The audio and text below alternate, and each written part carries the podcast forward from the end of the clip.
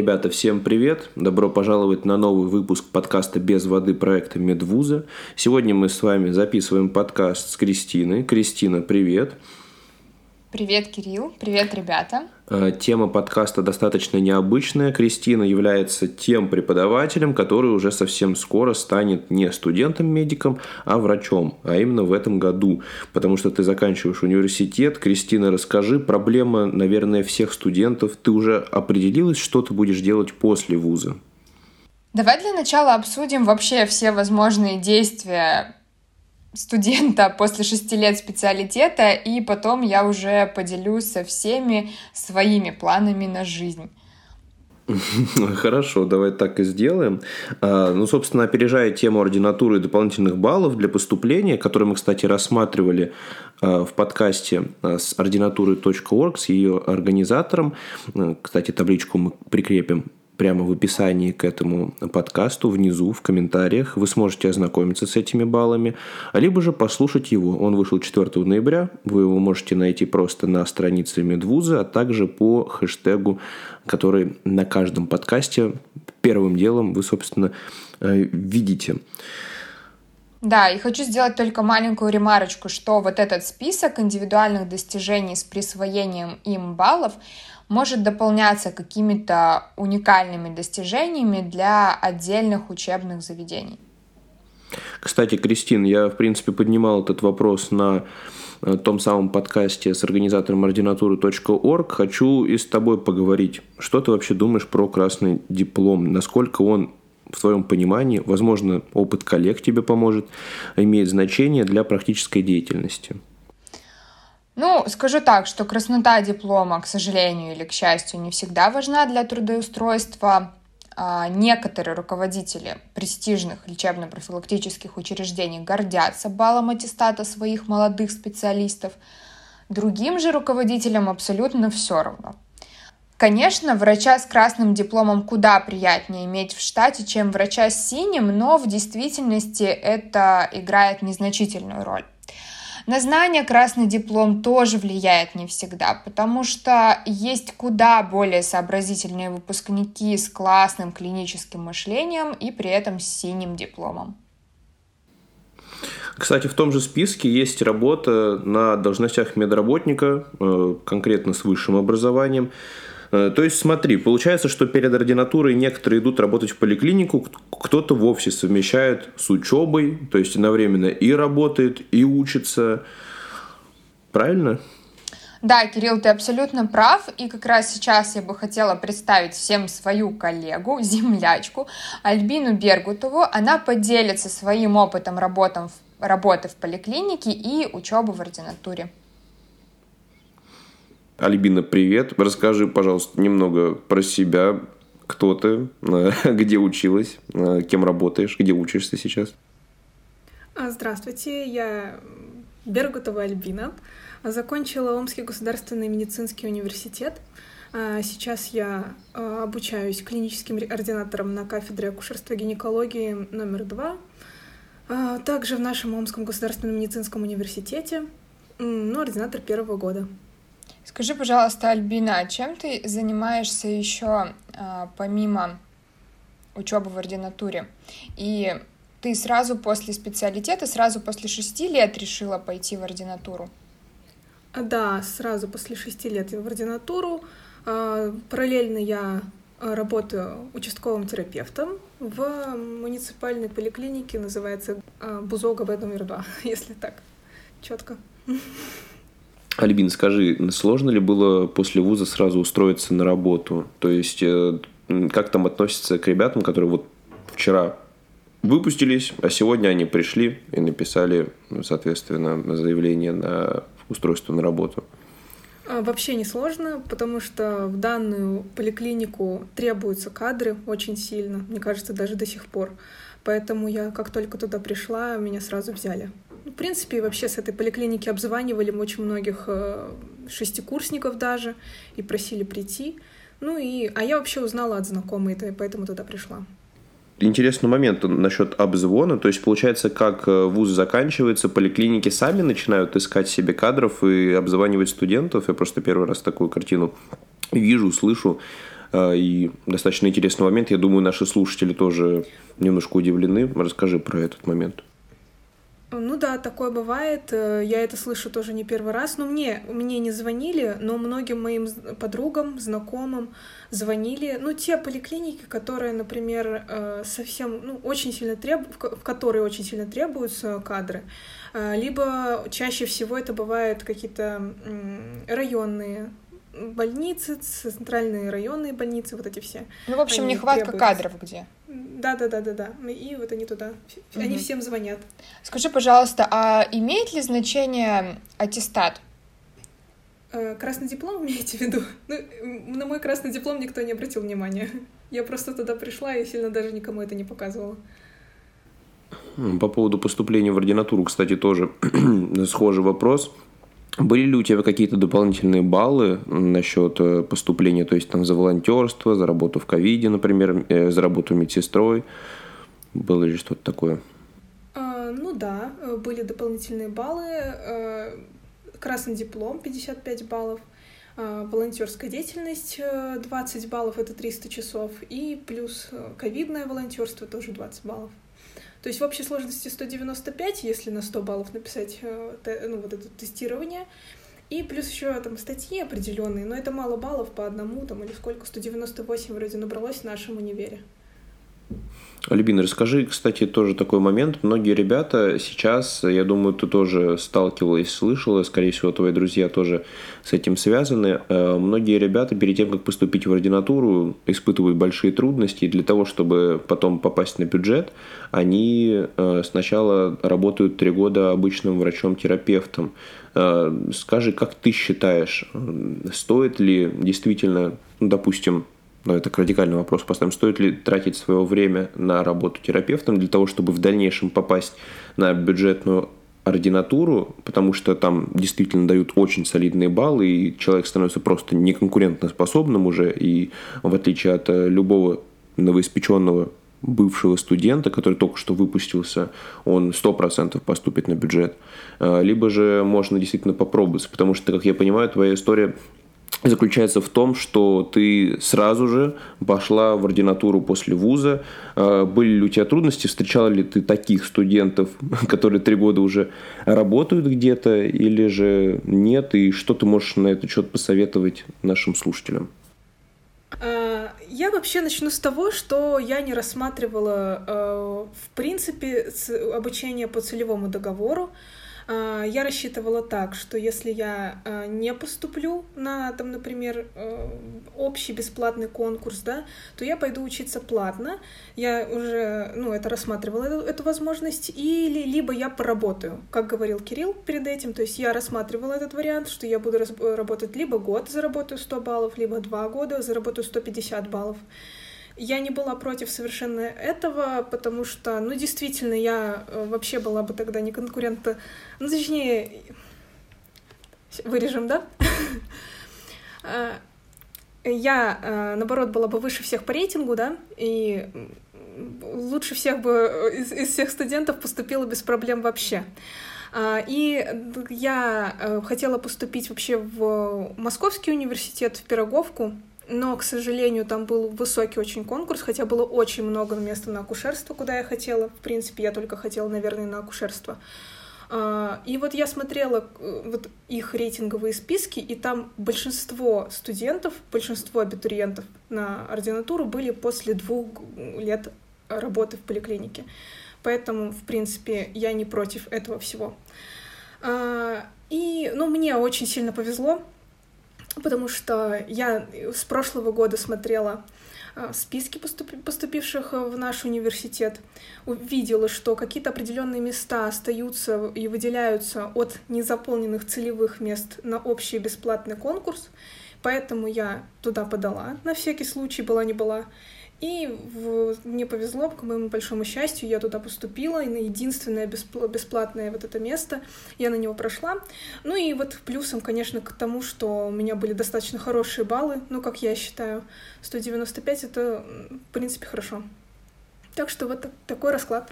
Альбин, слушай, а сочетать вообще, в принципе, ну, так скажем, жизнь и одновременно учебу и работу насколько сложно это в ординатуре. То есть мы на некоторых подкастах рассматривали про учебу и работу э, в студенческое время. Это была медсестринская работа. Скажи уже, как врач, э, сложно ли действительно работать в поликлинике, а потом, допустим, разбираться с ординатурой, и как, кстати, вообще обстоят дела.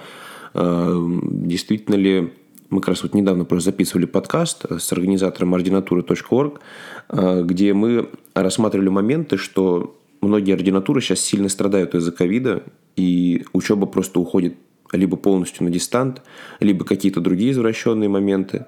А, расскажи, как у тебя с этим обстоят дела и насколько у тебя хорошо получается сочетать, в принципе, все. Если у тебя, в принципе, свободное время э, с такой напряженной деятельностью, учебой работой. Со свободным временем большие проблемы, конечно. Я с 8 часов на ординатуре до 2. Ну, вообще это официально, с 8 до 2. Бывает иногда, конечно, я задерживаюсь, бывает наоборот, я ухожу пораньше. Если, например, я знаю, что сегодня на работе очень ну, напряженный день, а, с трех либо с четырех я на работе. Почему я так говорю? Потому что вызова это в основном сложнее, больше времени нужно. Это, ну, вообще для меня это, наверное, самое тяжелое в работе в, поли... ну, в поликлинике самой. Поэтому, а, когда вызова, я стараюсь начать в три часа.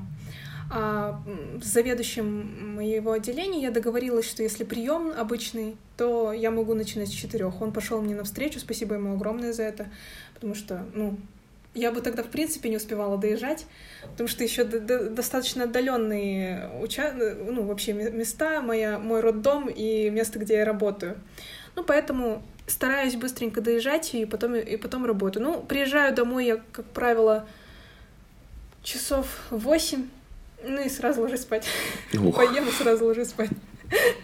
Вот так вот. И потом единственное, что... Ну, какое у меня свободное время, это на выходные, и то иногда на выходных я тоже работаю, потому что а, по четвергам, как правило, а, ну, там, два раза в месяц или три раза в месяц мне нужно обязательно оставаться на ночные дежурства в ординатуре, поэтому я в этот день не работаю в поликлинике, из-за из этого я отрабатываю в выходные.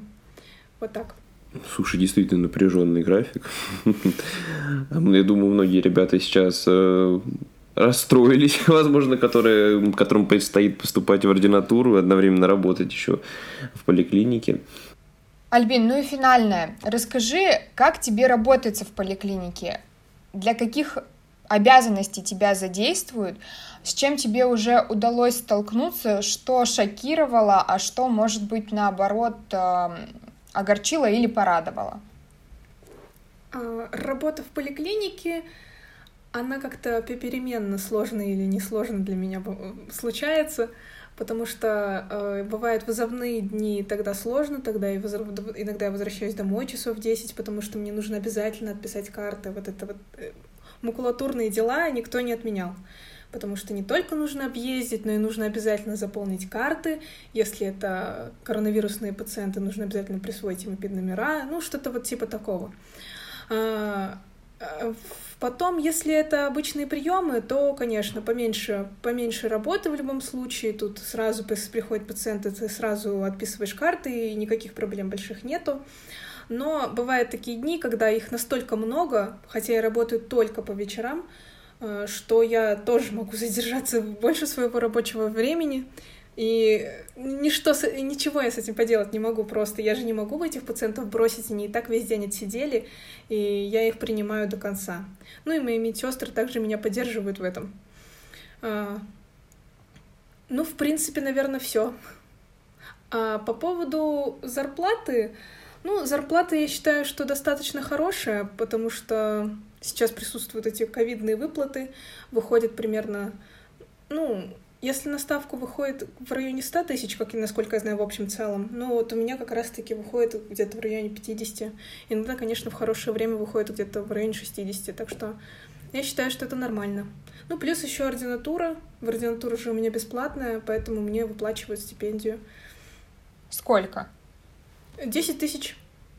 Так, благодаря Альбине мы выяснили, что учиться в ординатуре можно, в принципе, просто по общему конкурсу, еще и бесплатно. Но важный момент, который мы все знаем, учиться бесплатно нам помогают также и огромное количество целевых договоров. Кристина, давай вместе со, с нашими слушателями рассмотрим, вообще сложно ли получить целевой договор, что ты на этот счет знаешь, что ты на этот счет думаешь, и э, стоит ли его брать, чтобы потом отрабатывать в какой-то конкретной поликлинике или больнице несколько лет. Ну, начнем с того, что целевой договор можно заключить с конкретной медицинской организацией и, в принципе, с Министерством здравоохранения. Получить и заключить его можно, соответственно, в лечебно-профилактическом учреждении и в Министерстве здравоохранения. По своему опыту скажу, что больницы частенько сами отправляют список недостающих у них специалистов и приглашают к себе на работу с заключением целевого договора на оплату ординатуры. Но также я знаю, что и есть много ребят, которым приходится самостоятельно объезжать все лечебно-профилактические организации в городе и просить это целевое лично в отделе кадров или в приемной у главного врача а, там, стационара, поликлиники или медико-санитарной части. Сейчас по указу президента Российской Федерации официально после окончания обучения выпускник обязан не менее трех лет отработать в организации заказчика. Но в любом случае этот срок определяется самим целевым договором. В случае неисполнения этого пункта он должен в полном объеме возместить расходы, понесенные заказчиком на социальную поддержку студента. Вот эта фраза, сказанная мной, это выдержка прям из а, определенного постановления президента Российской Федерации. Однако возмещать средства за получение образования придется третьей стороне, то есть вузу, который вернет эти деньги в бюджет. Дело в том, что закон предусматривает повышение ответственности всех сторон при целевом образовании, причем не только друг перед другом, но и перед бюджетом. И возникает закономерный вопрос. То есть тебе нужно будет возместить только платы стипендиальные, а обучение ВУЗ выплатит или это все сказки? На самом деле эта история очень загадочна и, как правило, подобные вопросы решаются в индивидуальном порядке. Так, Кристин, я тебе предлагаю с первых уст узнать о целевом обучении в ординатуре от нашей коллеги, Следующая гостья нашего подкаста — это Александра Иванова. Она вам уже может быть известна как преподаватель в медвузе по медицинскому, английскому и по эндокринологии. Но Саша неспроста преподает эндокринологию, потому что она уже дипломированный специалист, она уже врач-эндокринолог. Саша, расскажи, пожалуйста, поподробнее о своей ординатуре и вообще о том, чем ты сейчас занимаешься. А, всем привет! А, сейчас вообще, да, после шестого курса я закончила Омский государственный медицинский университет. После шестого курса я поступила в ординатуру по эндокринологии. А, получила целевое, потому что мне очень не хотелось э, платить за учебу, я искала способы, а сейчас как вы знаете, очень э, мало вариантов проучиться бесплатно на бюджете. Один из этих вариантов — получить целевое. И я взяла целевое в одну из поликлиник э, города Омска. И благополучно я два года отучилась э, в ординатуре. Э, сейчас я уже доктор, и сейчас я поступила в еще одну ординатуру. Саша, слушай, ты сказал по поводу целевого, а скажи мне, каким образом ты после первой ординатуры сейчас разобралась с целевым и учишься уже на второй ординатуре? А, про целевое. В целом, а, как сказать, все два года, все, когда все вокруг мои там, однокурсники, которые тоже взяли целевое, их там привлекали на работу по их целевым направлениям, те, кто брали вот целевое, и э, я сидела вообще, про меня как будто бы никто не вспоминал, а, я была никому не интересна, и мне казалось, что, может быть, про меня и забудут в конце, потому что сначала мне казалось искренне, я верила, что я спокойно отработаю эти три года целевого и буду счастлива, но под конец э, обучения, как это часто бывает, у меня нашлись э, другие варианты, а, где поработать, кем поработать. И я как-то не горела желанием работать в той поликлинике, но все равно звезды сложились так, что меня, про меня не забыли, а, спросили. Это было 31 августа, когда я уже все, уже была готова распрощаться с этой больницей. А, вот, и, в общем-то, мне сказали, вы что, вообще-то у нас надо работать, э, как же так, договор-то заключали. В общем, я нехотя очень долго проходила медосмотр, тянула до последнего там, вот, но сейчас я параллельно еще и работаю, то есть в начале дня у меня идет ординатура, а во второй половине, после двух часов, я работаю в поликлинике эндокринологом. И на самом деле работа классная, работа мне нравится. Я чувствую, что это то, ради чего я училась все 8 лет, и мне действительно очень интересно общаться с пациентами. А, вот. Но я вижу очень много каких-то других вариантов, перспектив, поэтому а, все-таки буду разбираться, что делать, буду ли я работать в этой поликлинике, а, отрабатывать, так сказать, все три года целевого, ну, 99% что нет, и я в ближайшее время хочу заняться этим вопросом. Но это все, конечно, не так-то просто, потому что целевое у меня от Минздрава, и, то есть, грубо говоря, Минздрав города Омска платил за мое обучение в ординатуре. И если бы это была какая-то больница, которая бы за меня платила, то все было бы плюс-минус просто. Я бы, ну, условно, да, например, отдала стоимость этой ординатуры больнице, а, и на этом бы распрощалась с ней. Или там в идеале, я знаю, что такие случаи бывают, некоторые больницы просто прощают как бы оплату, и ординаторы идут дальше своей дорогой. А здесь я заключала договор с Минздравом, и вот это вот сложнее, потому что наш Минздрав ни в какую не хочет э, говорить, э, как вообще можно разорвать этот договор, и они, как бы мы к ним не обращались, говорят, что это, типа, договор не разрывается. Как он не разрывается, непонятно. А, в договоре не предусмотрено, они говорят, разрыв договора. Ну, в общем, да, это очень странно. Я буду разбираться, ну, просто поставлю отдел кадром перед фактов, перед фактом скажу, что что делать, если я хочу уволиться. И дальше уже буду решать. Саша, ну мы желаем конечно. тебе удачи на этом нелегком пути распрощаться со своей целевой отработкой. Но у меня есть еще одна инсайдерская информация, так сказать. Знаю, что параллельно своей учебе в ординатуре по эндокринологии ты еще совмещала с работой, но не с работой участковым терапевтом, а с какой-то другой. Расскажи, пожалуйста, поподробнее. Да, я совмещала очень э, удачно, на мой взгляд, э, такую работу. Не, просто немногие знают о существовании такой возможности работы в клинических исследованиях. То есть как вообще это работает? Это звучит, как будто бы люди в белых халатах стоят, держат какие-то пробирки, что-то там смешивают и смотрят.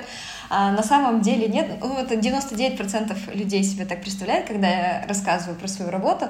На самом деле нет. А, это те же самые врачи, что сидят в больницах, работают с теми же самыми пациентами, которые приходят в обычные больницы, но просто это идет по программе исследования. То есть фармкомпании, чтобы запустить на рынок какой-то препарат, а, нужно пройти там 10 кругов ада, а, в частности, доказать э, безопасность препарата, его эффективность, и как бы в связи с этим а, там, все возможные фармкомпании, как российские, так и зарубежные, они заказывают у центров клинических исследований, чтобы пациенты попробовали, так скажем, их препараты. Это очень такая обширная бумажная работа, потому что нужно, конечно, зафиксировать все по максимуму а, во всех документах, что с пациентом происходит вообще, как он себя чувствует на каждом этапе приема препарата. Вот. И, а, в общем-то, такие центры довольно распространены по России. Не нужно считать, что это какая-то исключительная работа.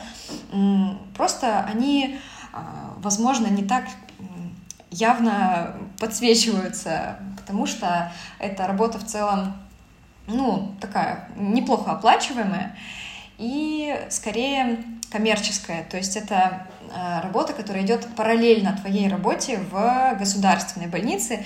А, не все как бы подробно, ой, точнее, а, как сказать, много занимаются этой работой, потому что она может типа мешать э, государственной работе, выполнению ее, но э, вообще она довольно профитная и классная, и перспективная. В этих клинических исследованиях э, в каждом центре, в каждом городе вообще это все индивидуально решается, и нужно просто спрашивать, а где есть клинические исследования, как можно помочь. То есть на каком-то этапе ты будешь просто помощником, например, на каком-то этапе ты можешь быть э, непосредственно врачом, который принимает какие-то решения. Так что да, в целом это, возможно, не совсем очевидно, но классно. Э, Саша, скажи нам, пожалуйста, ты во вторую ординатуру, во-первых, э, логичный вопрос, на какую ты пошла, во-вторых, э, как рассчитывается набор баллов? Это те же самые баллы, с которыми ты шла в первую ординатуру или каким-то образом идет пересчет?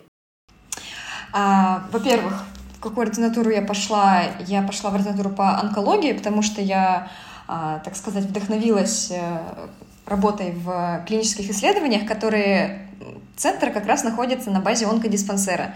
И я решила, что неплохо было бы еще и онкологом стать, поэтому а, да, сейчас я в этой ординатуре. Насчет эм, баллов э, во вторую ординатуру, а, какие-то баллы сохраняются за тобой там условно всю жизнь. А, например, диплом. У меня был красный диплом, и вот у меня было сколько там, 55, кажется, баллов за него давали или 50, я вот уже не помню.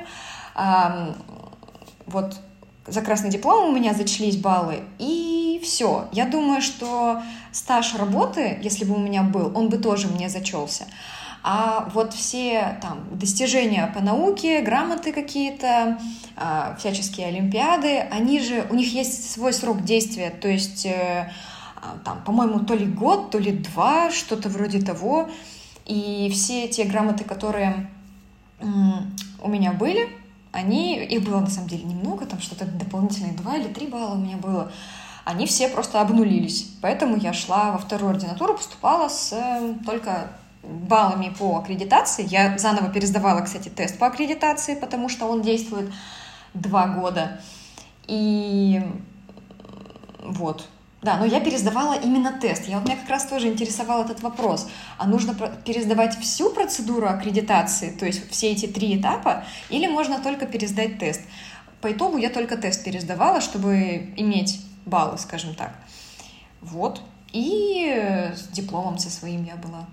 Так что набор баллов у меня был примерно одинаковый. Саша, еще скажи, пожалуйста, эта ординатура у тебя сейчас какая? Бюджетная, целевая или, может быть, коммерческая? А, у меня коммерческая ординатура, которую оплачивает э, учреждение. Э, вообще, насколько мне известно, во второй раз поступить снова на бюджет невозможно. Какой бы это ни был там целевое или просто бюджет. Э, то есть в любом случае, если это вторая ординатура, то она всегда коммерческая, только вопрос в том, ты сам оплачиваешь или больница. Потому что когда больница оплачивает... Короче, когда ты на камере, в целом университету без разницы, да, кто платит, ты или больница. И ты заключаешь договор уже с больницей, и дальше с ней решаешь все.